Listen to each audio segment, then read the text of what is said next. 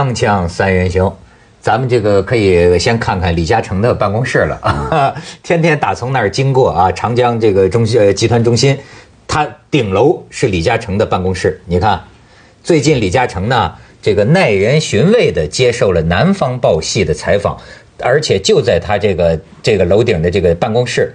呃，你再看他这个摆出来这 pose，你看，据说这是李嘉诚很喜欢的一个对联左宗棠的话，说是这个发上等愿呢，呃，结中等的缘，享下等福。据说他这个袜子啊，补了又补啊，跟咱们那革命老干部一样。然后就是呃，寻择高处立啊，在高处站着。但是寻平处住，在平的地方住，向宽处行啊，这是中国古人的一种一种生存的一种法术。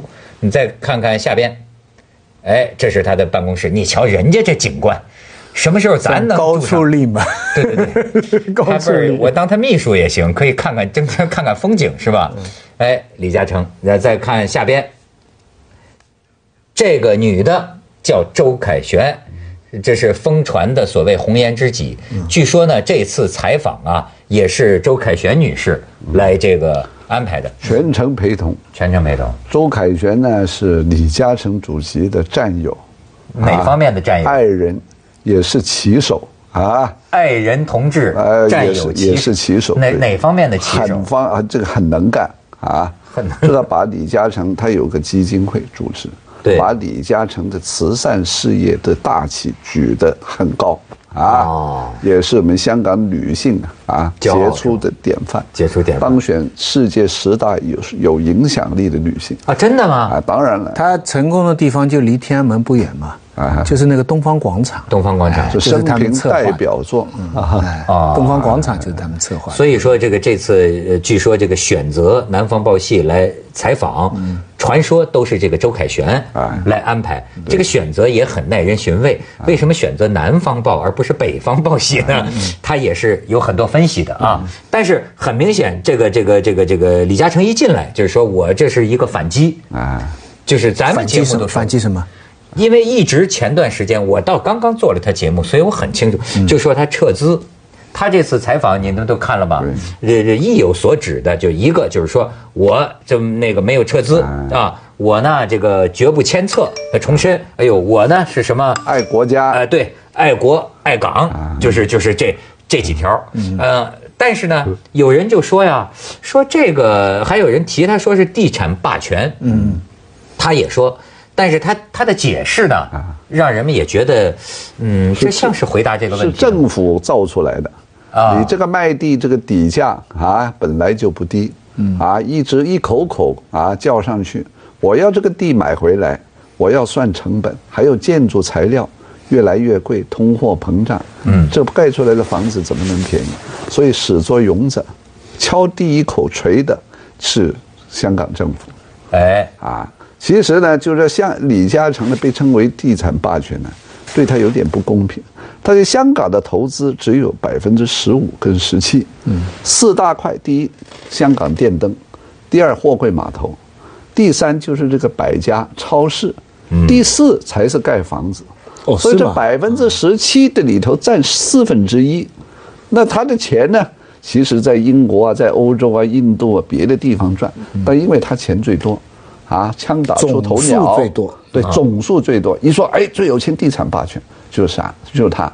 所以这这口气今天呢，要反击是多重的反击，这个也要反击。对对对，人家有说他接受这么一采访啊，充分表明了李嘉诚这个人的这个精明，算无一策。说他是一箭几雕啊，这个话呀，有些是往北京方向聊的，有些是往香港方向聊的，有些是往世界方向聊的，有些是跟香港人民聊的。哎呦，这个东西。全在里头，后面肯定也有人帮他策划，高人指点，嗯啊，肯定有人帮他策划。凯旋嘛，啊，全是却影响世界百大女性。凯旋归来。啊，凯旋归来，凯旋归来。不过上一次的事情啊，我都觉得李嘉诚做的蛮意气用事的，就是 A B C 的内政，你知道 A B C。A B C 就是梁振英跟唐英年不是选的时候吗？那个时候商界流行一一句话嘛，叫 Anyone but C Y，就是什么人都行，就是不选梁振英。那么这个是当时几个地产的这几几大地产的一个共识啊。后来投票也是这样的。那么这个，但是后来选了大家的，因为唐英年不是下面有个游泳池嘛，下面有个酒柜，他太太游泳，欣赏吐血之类的。一报道以后，这个选情就倾向于梁振英了吗？但是在选的那一天去投票的那一天，我很仔细看了。李嘉诚高调的跑去跟梁振英，呃，跟那个唐英年握手。啊，唐英年站在那里，已经没有太多人理他了，因为那个时候大家已经看出来，所有商界的人，大家都做生意的人嘛，都要跟政府搞好关系。明知道你要败了，我还来跑来跟你。那么高调干什么？就一个李嘉诚特别高调的跑来跟他握手，你还真别。这个是我觉得好像不大像他一贯的这种，你知道他一贯给我们的形象，常识是兢兢业业的，啊，拘谨的，什么东西算盘的。为什么这件事情这么高调的，好像坚持某一种风度啊，这原则他访问说了，他说香港有两样最重要，第一个是法治，第二就是原则。他做人要有原则，哎，啊，不会当呃这个墙头草啊。对，他不管你外面风向怎么样，他认定唐英年这个人的品格比较好，啊，即便挖了地窖，哎，挖了地窖啊，这个顾全大局啊，小小刺不淹大鱼，他是还是把他支持到底。他这个人呢，就是有他精明强干啊，或者说是这一面呢，其实也有他做人呢。有时候，当然，他要自己往自个儿脸上贴金，可以叫择善固执，对吧？择善固执，他有时候有他的一种固执，就是他要是要这样啊，那他就要这样。包括呃，他觉得我按照法律这个经商，比如说就是这次选完了之后，梁振英当选了嘛，有人还跟他说，要你一直反对梁振英当选嘛，那么你要不要跟他有所和解？他好像这次报道也是讲，他就说。我跟他从没有结怨，又何来的和解呢？那意思就是说，啊，我就是公公平平的嘛。嗯，但这还是一个。高调的一个姿态嘛，对不对？那你其实我们刚才说了，你这么高调的支持唐英年，你现在另外一个人当选特首，你这个作为当地首富，这咱村庄里这个我跟你说，村长、村长跟地主也得搞好关系啊。不，基本上这这要咱从这个新闻媒体的角度上来讲，我一看这南方报系啊。整个也就一种仰视了，你知道？这家写这个不是那李那看那个那李嘉诚要愿意上《锵锵三人行》，我那我都单腿下跪了，也可能，对吧？这一写就是，那就我们进入了这个传说中的办公室，然后就注意到了伟人的细节，就说他发名片是吧？传送着很多，你知道吗？一直有人爱说这种伟人的细节，比如说周恩来总理说这个记住了每一个人民大会堂服务员的名字。第二次见面全叫的，据说他记性是好。对，然后呢，说李嘉诚是给每一个记者发名片，而且呢，就不像你说话一样，老是目光闪烁。嗯，就是说记者提问的时候，他老老实实的听；说话的时候不错眼珠的看着你。嗯，然后呢，名片发完了。有一个打灯光的，还是一个摄像，没名片。然后人家李嘉诚伟人在谈话过程当中，突然还记得这件事，再拿一张名片来，然后恭恭敬敬的给灯爷。这 这咱们去见广告啊，锵锵三人行，广告之后见。这种描写哈，传说我每次看到，我觉得很有意思。就是说，这个你比如说有个房地产的叫冯仑，在在在在大陆，呃，也也也写过一篇，就说记载这个李超人，说是比如说。呃，吃饭本来有好几桌，他后来就发现一个规律：李嘉诚呢，在哪个桌都坐十五分钟，就坐到十五分钟，旁边人提醒他换一个桌，因为他就要对在场的每一个人有平等的这个关照。可能他们生意场上的人啊，觉得这样做人特别干嘛哈？这我们以前校长也是这样。对吧？哎，就是大家几桌吃饭，校长一会儿坐这桌，一会儿坐那桌，使得大家都感受到他的关心嘛。对，但是但是你们校长有李嘉诚这么精确吗？十五分钟？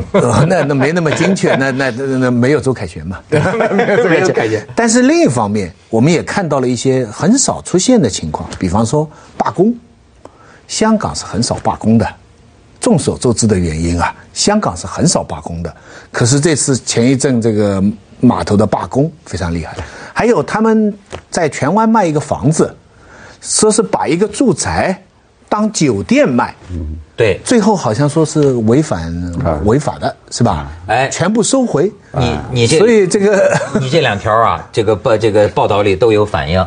一方面呢，感觉这个李老爷子哈，就是对这个问题他还是有幽默感的。嗯，就说哎，他们罢工的人在我那个呃办办公室门口画我那个妖精鬼一样的像，他说画我呀，还是画我是笑的嘞，就说明这临危不乱啊。但是更大的背景是什么呢？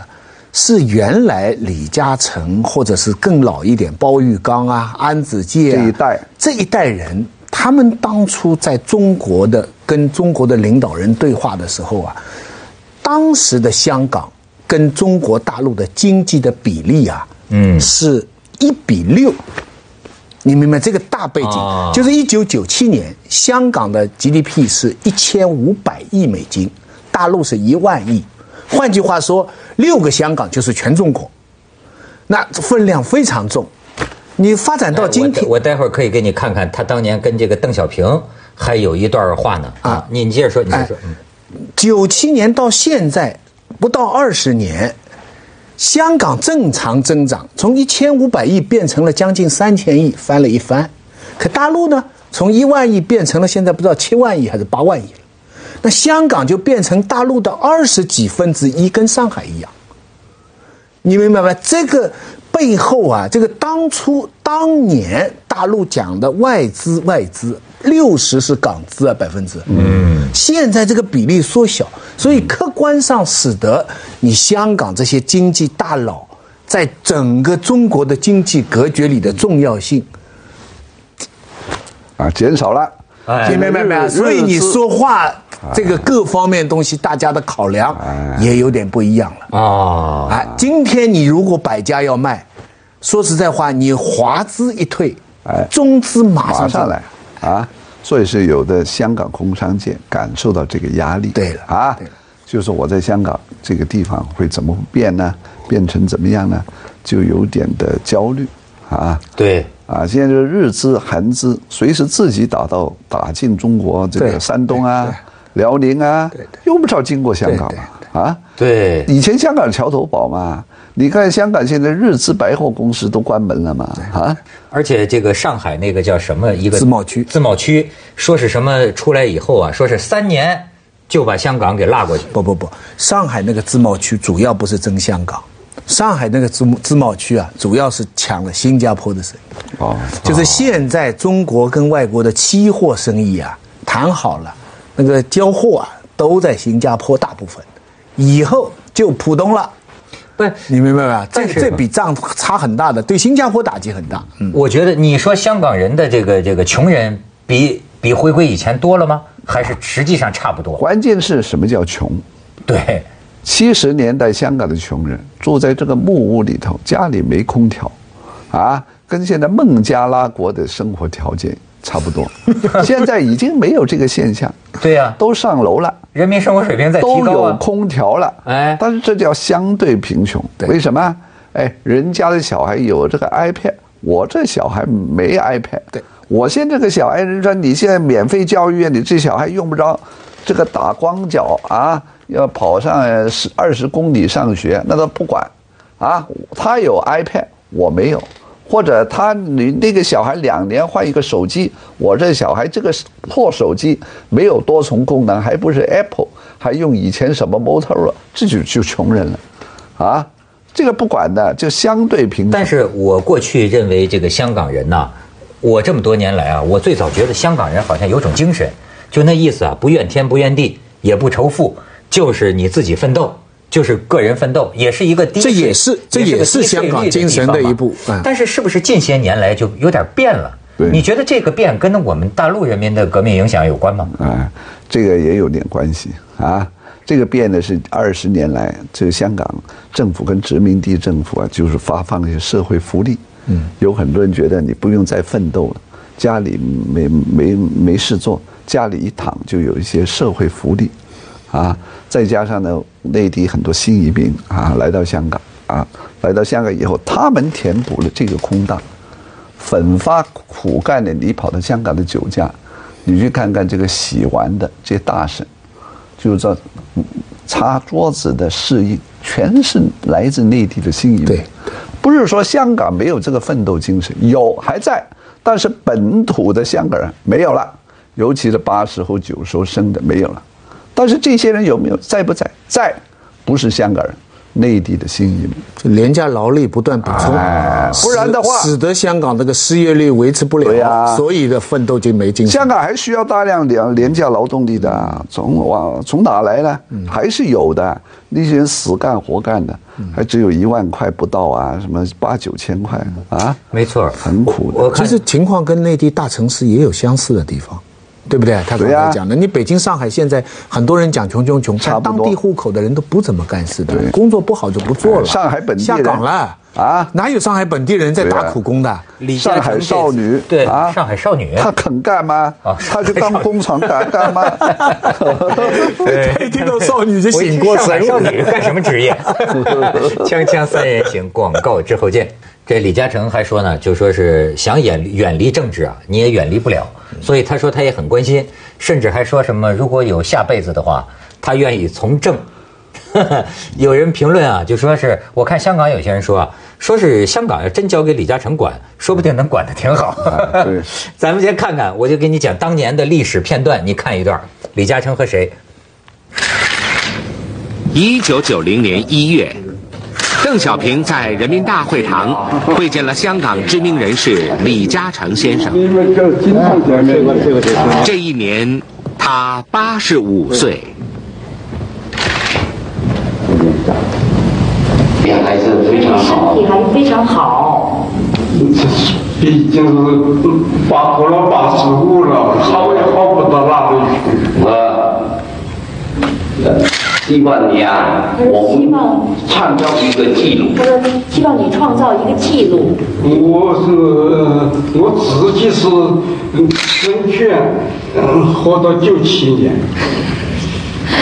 九七年。我敢买保险。敢买保险。超过这个。超过这个。不容易，一年比一年困难。哎，就是没有到。但是也到一九九七了吧？